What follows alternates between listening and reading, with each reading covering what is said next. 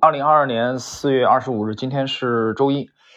哦，我们今天继续这个三这个顶级交易的三大技巧啊。今天我们应该是第四集啊，第四集呢还是它进行的是第一章啊，本书第一章的呃靠后这部分内容。这部分内容呢，今天内容其实是个重点，呃，我觉得也是嗯比较精彩的。但是呢，就像我在开篇的时候讲的一样，它的特点是，实际上它是趋势派，这不用讲了啊，肯定是趋势派的，趋势投资的，图表派的。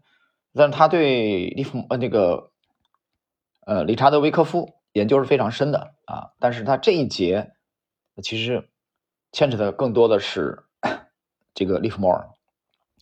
我们来看老技术派交易者的故事，爱迪生·科马克的故事和老交易者塔贝尔描述的情况。类似，科马克的故事在埃德温·勒菲弗的《股票作手回忆录》里边被提到了。如果你读过这本书，你就会发现三个技术的相关内容：一、了解大众行为；二、模式识别；三、心理纪律。爱迪生·科马克的故事是通过《股票作手回忆录》中的主人公拉里·利文斯顿之口讲出来的。利文斯顿说明了业余选手和像科马克这样的专业交易者的不同之处在哪里。温故可以知新啊，和普通新手不同，一个人花了多年时间研究某个事物，他必然会形成习惯性的认知。这种认知，认知就是专业人士和业余选手的不同之处。这是一个人在投机市场看待事物的方式。投资大众一般都是半桶水，他们太自我了，所以思考时没有做到深思熟虑。专业人士知道，只要自己。把所有事都做好了，利润就会自己流进来，所以他们更加关注的是把事情做对，而不是赚钱。交易者必须像台球选手一样，他考虑的不仅仅是下一杆怎么打，还要综合考虑全局。你必须有自己的直觉。呃，这一段啊是作作者的啊，作者的点评。其实我觉得这段写的很好，你别看很简短，呃，谈谈谈这个感受吧，啊就。这个阅读学习这一段以后的感受，它里边谈到了专业选手和业余选手的不同的是看待事物的方式啊不一样。他谈到这个专业选手思考他会更加深思熟虑，这个大家还记得嗯去读过呃这个霍华德马克思的啊投资最重要的事的时候，里边马克思讲了一个这个第二层思维，嗯大家想一想第二层思维啊。就是你不要只考虑一方面，所以这个就是投资的深入的问题。当然，这个其实也有也也就引申出来了这个升维的问题啊。那么，然后呢？第二点，他强调的是专业人士关心的是把事情做对，而业余的就上来就哭着喊着要赚钱啊，赚钱赚钱赚钱。其实专业人士也是为了赚钱，但是更关心把事情做对。他知道把事情做对以后，钱自然就来了。但这个自然就来了，并不代表说一个小时以后就来啊，一分钟以后、一天以后就来，这是专业和业余的很大的差别啊。业余的他很多很急功近利的啊，是这样的，特别急功近利啊，一见面啊就要恋爱啊，第二天就要怎么样，对吧？两天以后就结婚了啊。生活中我们这样说起来是很好笑的，但是业余的思考，业余交易者啊，思考往往就是这样的。他没有全局观念。好了，我们继续啊。以下对阿迪森·科马克交易生涯的描写，正是塔贝尔对老技术派的总结。二十一世纪的交易者同样需要拥有这些特点。我希望顶级交易的三大技巧能赋予你这些优秀的特点。我听说了爱迪生·科马克的故事，他的他们的故事正好表明了我的观点。据我所了解的情况来看。他应该是华尔街最有能力的股票交易者，他并非是人们想象中的 长期空头，但他确实利用人们的恐惧和贪婪心理去做空市场。他因为说了这句话而出名：股票上涨时不要去做空它。老交易者告诉我，他的大部分利润都是靠做多赚来的，这说明他不是靠偏见，而是根据市场状况赚钱的。不管在哪种情况下，他都是一个尽善尽美的交易者。有一次，在牛市结束之前。科马克做空了，健谈的财经作家阿瑟·约瑟夫了解当时的情况。报纸上说，当时在多头领袖和乐观者的刺激下，股市在上涨，只是不太强劲。约瑟夫知道像科马克这样的交易者会如何利用空头的消息。有一天，他高兴地跑到了科马克的办公室。科马克先生，我有一个好朋友在圣保罗公司做传单员，他刚告诉我一件事，我想你应该有兴趣。什么事？科马克无精打采的问道。你已经反转仓位了吗？对吗？你是在做空吗？约瑟夫试探性的问道。如果科马克对他的消息没兴趣，他也不想继续浪费时间。是的，你有什么好消息？今天我去了圣保罗公司，本来我是采访新闻的，我每周都要去两三次。那里的朋友告诉我，老头子正在卖股票。他指的是威廉·洛克菲勒。我问他：“这是真的吗，吉米？”他回答说：“是真的，市场每上涨八分之三点，他就卖出一千五百股。我已经帮他处理了两三天订单了，我没有耽搁时间，就直接到你这儿来。因为经常有人冲进克马克的办公室，向他报告各种新闻、流言、谣言、小道消息和谎言。他已经习惯了这些事儿，已经不太信任这些报告消息的人了，所以他显得不怎么激动。他只是简单的说道：‘约瑟夫，你确信没听错吧？我确信吗？’”我当然确信，难道我是聋子吗？约瑟夫说道。你相信那个人吧？绝对相信。约瑟夫说。我认识他很多年了，他从没骗过我，他不会骗我的。毫无疑问，我知道他绝对可靠。我用我的生命保证，他说的是真的。我非常了解他，这么多年来，我对他的了解胜于你对我的了解。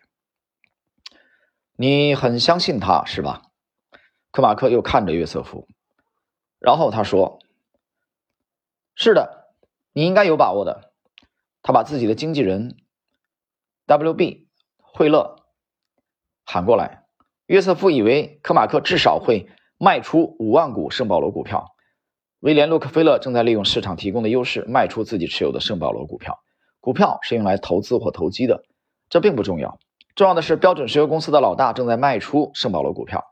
如果别人得到了如此可靠的消息，他会怎么做？结果是毋庸置疑的。当时最有灵能力的这个空头操作者科马克也是做空的，但他 对自己的经纪人说：“比利，你到报价室去，圣保罗的价格每上涨八分之三点，你就给我买入一千五百股。”当时的股价是九十多美元，难道不是应该抛出吗？约瑟夫迫不及待地问道。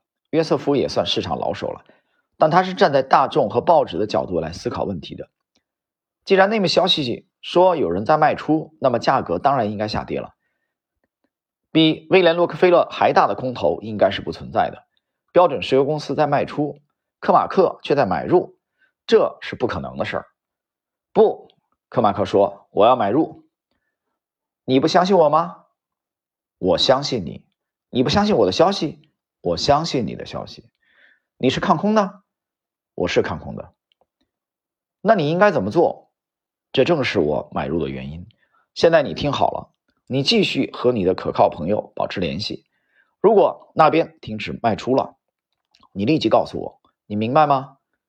我明白了。约瑟夫说完就走了。他搞不懂为何科马克要买威廉·洛克菲勒的股票。既然科马克是看空这个市场的，那么他的做法就令人不解了。不过约瑟夫还是去找了他的朋友，并告诉他，如果老头子停止卖出了，一定要告诉约瑟夫。然后约瑟夫一天给他的朋友两打两次电话了解情况。有一天，这位传单员告诉他，老头子停止卖出了。约瑟夫说完谢谢，就跑到了科马克的办公室。科马克很认真听完约瑟夫的消息，然后转身对惠勒说：“比利，我们手上有多少股圣保罗的股票？”惠勒查了一下，然后报告说他们收集了六万股。空头人士科马克在买入圣保罗之前就已经做空了一些铁路股票。和其他股票，现在他开始猛烈的做空了。他立刻命令惠勒把六万股圣保罗股票全部抛掉。他把这六万股圣保罗股票当做一种杠杆去打压整体市场，这样其他股票的空头仓位就利润大增了。圣保罗的股票一直跌到了四十四美元，科马克从中大赚特赚，他精于此道，从中渔利。我想重点指出他对交易的习惯性思维。他当时没有立即做出反应。他当时很快意识到，还有比赚一只股票的钱更重要的是，他知道他得到了一个好机会，不但可以做空，还可以在适当的时机打压市场。他得到了圣保罗股票的空头消息后，没有卖出，而是买入这只股票，因为他决定为自己的空头战役准备充足的弹药。呃，各位，那么今天这一集啊，这一集它几乎是啊，它是完整的引用了《股票作手回忆录》埃德温·勒菲弗这部名著当中的啊第十一章的内容啊，第十一章讲的是。这位啊，经典的这个啊，作手爱迪森·科马克做空圣保罗公司的股票的啊，这个故事，他是通过这个故事来说明，说明专业和业余的思维方式是不同的啊，一个是更深入专业的，另外一个是更有全局的观念。所以今天这整个这一集啊，大家发现他直接引用的《股票作者回忆录》的原文。啊，这一点在他的著作当中后边我们还会遇到啊，他会就很经典的时候他会直接引引用。那么给我们的启发啊，刚才我这个开篇的时候我已经讲了，我们再来回顾一下作者讲了这个三点啊，读这本书啊，它指的是股票作手回忆录。第一，了解大众行为；第二，模式识别；第三，心理纪律。我们先说第一点啊，简单的小结一下，结束今天的内容。了解大众行为，那么。为什么要这么干呢？解释一下，有一个现象啊，或者说你可以把它理解为是一个定律吧。我觉得应该是普世的，放之四海而皆准的，就是你无论什么资本市场啊，外汇、期货啊、股票啊，有杠杆无杠杆都不重要。大众啊，或者换个词儿啊，大众太太好听了吧？换个难听点的，乌合之众，乌合之众。这个乌合之众占整个所有一个市场投资者的多少呢？比如说我们的 A 股现在一点五啊，一点五亿。假设啊，我我没有去仔细的追究啊，有一些空账户啊，有些机构账户，你你给我搞这个你就升杠精了啊！我不想这里展开。我假设就一点五亿，一点五这一点五亿当中呢，百分之九十甚至百分之九十九都是乌合之众，毫无疑问的。所以他们就是大众。那这些大众，这些乌合之众。参与市场的绝大多数人啊，我讲过一句话，这些大众最终是要被摆上祭坛的。有人说怎么那么难听啊？你别着急，牛市的过程中他们会很爽，对吧？零五年之后，零六零七年两年大牛市，龙头涨了十倍以上，他们很爽。这里边很多不懂股票的人，狗屁不懂的人赚钱，甚至还赚大钱。一五年的杠杆牛，从一四年的三四季度启动以后，到一五年的六月份见顶。这轮疯狂牛市啊，这些不懂的这些菜鸟，这些大众，这些乌合之众，又有很多人赚钱，没错吧？然后一八年之后，一九年、二零年啊，二一年就相对不太好做了，那就不要提今年了。你看又一轮啊，这些不懂的人又赚钱了，但是最终上帝会把这些钱拿走，会把这些钱拿走啊，不是说利润回吐的问题，很多人连利润带本金都会亏进去。所以我说，这些大众乌合之众，他们是要被摆上祭坛的。所以这第一点，了解大众行为很重要。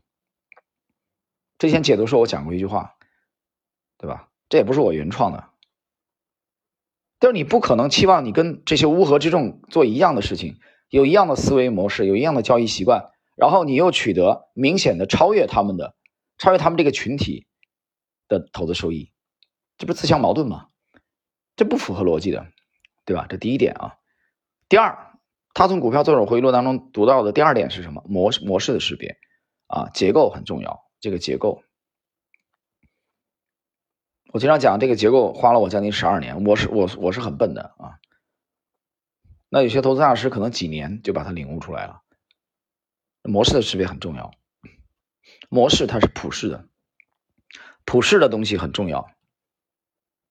第二点，第三，心理的纪律。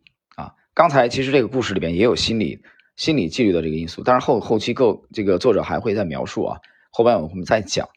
好了，今天通过这个爱迪生科马克在《股票作手回忆录》当中的一个经典的案例去做空啊，反常规的做空圣保罗公司啊，我们看到了职业的交易员或者投资大师和业余的人，他的思维模式、交易模式都有很大的区别。我觉得这是一个非常值得我们借鉴的啊一个交易的故事。好了，今天内容就到这里，我们下一集继续。